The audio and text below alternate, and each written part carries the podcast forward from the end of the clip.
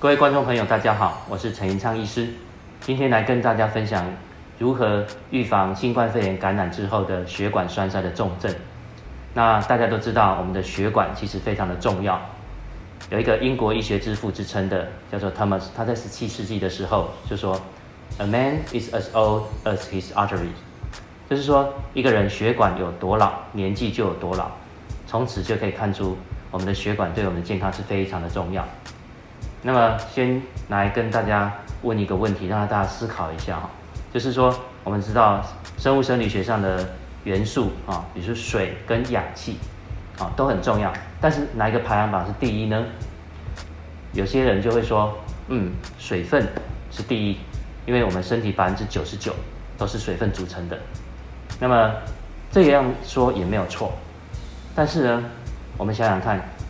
对于细胞来讲是。如果我们呢身体可以一个小时不喝水，但是我们有没有办法一个小时不呼吸？没有办法。所以呢，氧气实在是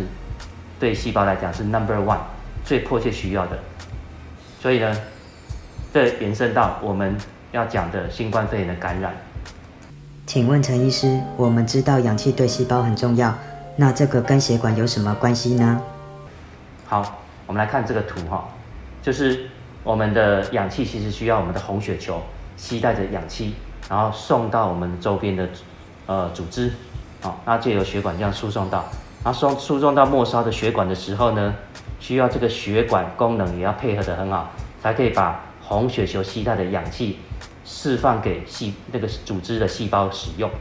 好，如果呢血管功能不良，红血球携带着氧气送到了周边的末梢血管。送不出去组织的细胞里面，啊，那这个就像一个比喻，比如说你的货车有个货车载着货，送送送送到目的地，结果那边的道路状况不佳，货没有办法那边卸货给当地，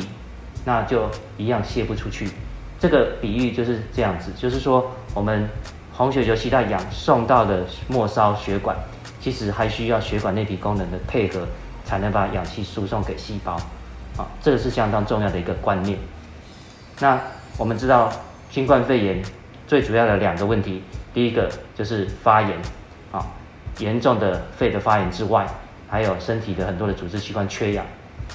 那为什么会缺氧呢？这个医学上呢就做了呃解剖，他们解剖了新冠肺炎过世之后的这些病人，啊，他们解剖了三十八个脑、八十七个肺跟四十二个心脏，发现除了肺严重的发炎感染之外，在身体的其他器官，心脏、肝脏、脾脏、肾脏等等，还有这些器官里面的血管内皮功能都严重的受损，啊，而且产生了广泛性的血栓。那么，呃，新冠肺炎也有被用来跟流感比较，发现说，新冠肺炎的肺部的血管，它的血管内皮功能严重的受损。再来第二个。肺泡里面的微血管，它产生了很多的微血栓，这个微血栓是流感的九倍，好，然后有一种叫做血管新生的情情形呢，也是流感的二点七倍，好，所以其实新冠肺炎跟以前的流感是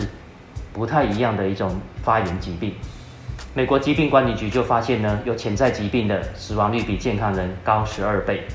好，那到底哪些潜在疾病的人会呃风险比较高呢？医学上有做了很多的文献的统计，这里其中几个文献统计起来，就是有三个疾病呢，这些人得到新冠肺炎，他死亡率比别人高很多。第一个高血压，第二个肥胖，第三个糖尿病。那我们想想看，这三种疾病，他们共通的情形是什么呢？就是血管的功能不好。请问陈医师，血管内皮功能好，是不是较不容易形成血栓？比较不容易感染新冠肺炎，之后演变重症，甚至死亡呢？这个问题很好。二零二零这一篇的期刊呢，有讲到说，这个新冠肺炎的病人呢，他在感染之后，哦，他会产生一个发炎，这个发炎呢，会引发一个血管内皮功能的进一步的受损。那血管内皮功能不良之后，它的抗血栓的能力下降。原本健康的血管内皮，它其实有自己抗血栓的能力，防止血栓的形成。那因为感染形成的这个血管内皮功能不良，那所以呢，原本血管内皮功能良好的，它感染之后，其实它血栓的风险会降低。那原本血管内皮功能不良的，它在感染之后功能更差，因此血栓形成的风险就高了。好，我们来看哈，人体的血管系统包括动脉、静脉、微血管，加起来所有的长度大约是九万六千五百公里。那么地球的圆周呢是四万零七十五公里。所以，我们血管的长度可以绕地球两圈半的距离。那所以血管呢，其实是相当重要，是供应我们全身所有器官组织的一个很重要的通道，供应养分还有氧气到所有的组织器官。那我们来看一下血管的这个结构。我们看血管，其实它最内层的结构就有一层单层的细胞，这个叫血管内皮细胞。然后血管内皮细胞在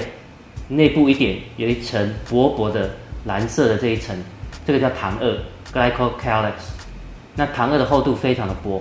大概一千层的糖二的厚度相当于一张纸的厚度。那这些都跟血管的哦功能的维护有相当大的关系。那么我们会好奇说，那我们血管到底要怎么样保养？在预防医学的角度里面，我们可以怎么样先预知？我们血管的功能好不好，或者是我我们有没有什么危险因子可以提早侦测到，然后我们可以介入开始去呃调整跟预防的呢？那这里就呃跟各位介绍，就是首先大家常知道的一些血管的呃一些抽血的血液分析啊，然后再来呃大家所熟知的血脂肪，包括胆固醇、三酸甘油脂啊，那血糖的代谢的检测非常的重要。那发炎因子，好，包括这个发炎指标、血管发炎指标、同半胱氨酸等等，纤维蛋白原跟凝血血栓这个部分会有关系。那包括 ApoE 的呃基因检测，还有抗氧化的分析等等，这是血液方面我们可以做一些的检查。那仪器方面有一些非侵入性的一些仪器检测，啊，包括动脉硬化检测。还有血管内皮功能检测，还有自律神经功能检测等等，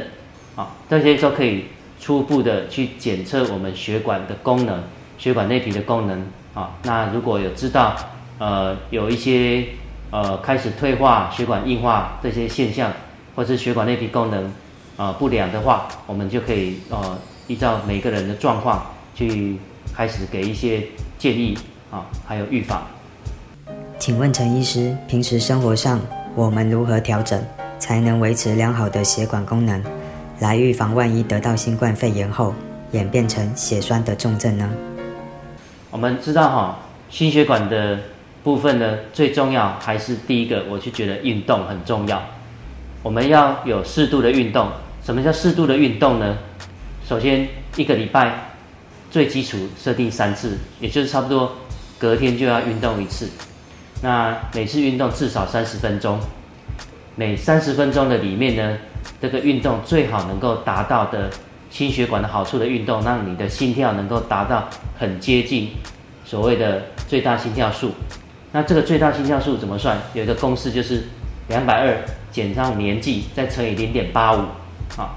比如说这样计算起来是一百五十下好了，那你静止的时候的心跳是八十下。那你就要在运动的过程中，让你的心跳数能够尽量的接近这个最大心跳数。好，那如果你的体力体能够，当然也可以把最大心跳数甚至拉高到一百六、一百七等等。那就看个人的体能状况。那